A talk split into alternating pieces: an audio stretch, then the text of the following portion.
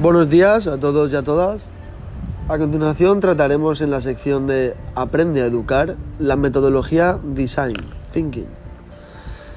Esta se trata de un proceso que busca ahondar en la, en la comprensión del usuario en base a interacciones que ayudan a encontrar nuevas perspectivas que aplicar de forma estratégica a las soluciones.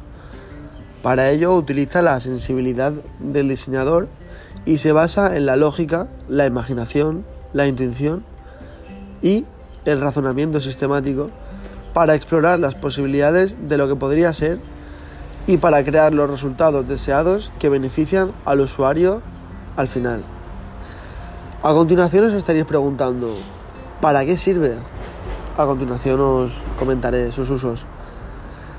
Primeramente, encontramos que sirve para resolver problemas de una manera creativa e innovadora, también para estar centrado en el ser humano, ya que comienza desde la empatía profunda y comprensión de las necesidades.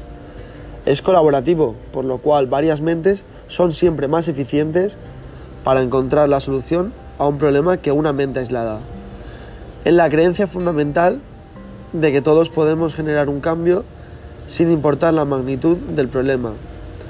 Da permiso a fracasar y aprender de tus errores el descubrimiento cimenta una base sólida para tus ideas, desarrolla la interacción de las soluciones, hay una involucración de clientes o usuarios finales que minimiza la incertidumbre y el riesgo de la innovación.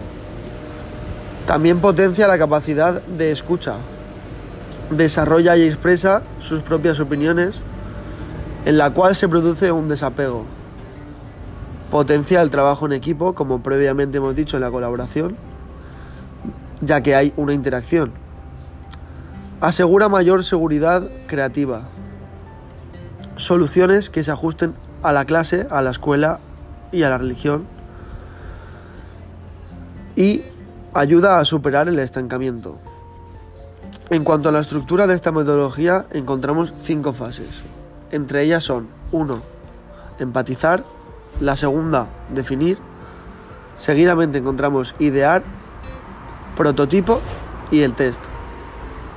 En cuanto al aspecto de empatizar, esta fase trata de entender que realmente esta es relevante para ellos.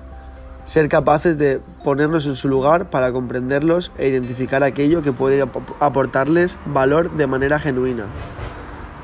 En el aspecto y la fase de definir, llega el turno de converger, además de la inevitable criba de información hay que encontrar los denominados insights. En la fase de idear, la tercera, empezar a crear soluciones para los problemas concretos encontrados. Se trata de generar soluciones para aspectos elegidos que parecen recoger importantes necesidades y deseos para el usuario. En la cuarta fase, prototipo, las ideas van a aterrizar y convertirse en tangibles, para que el usuario no solo imagine propuestas, sino que las pueda tocar. Finalmente, en la fase 5, el test, es el momento de la verdad. Le demostramos al usuario lo que hemos diseñado para él. Es el final de un recorrido de generación de ideas, la cual implica una escucha, de nuevo empática, de nuestras ideas y prejuicios. Y finalmente hay que resaltar que implica una inflexión y la toma de decisiones.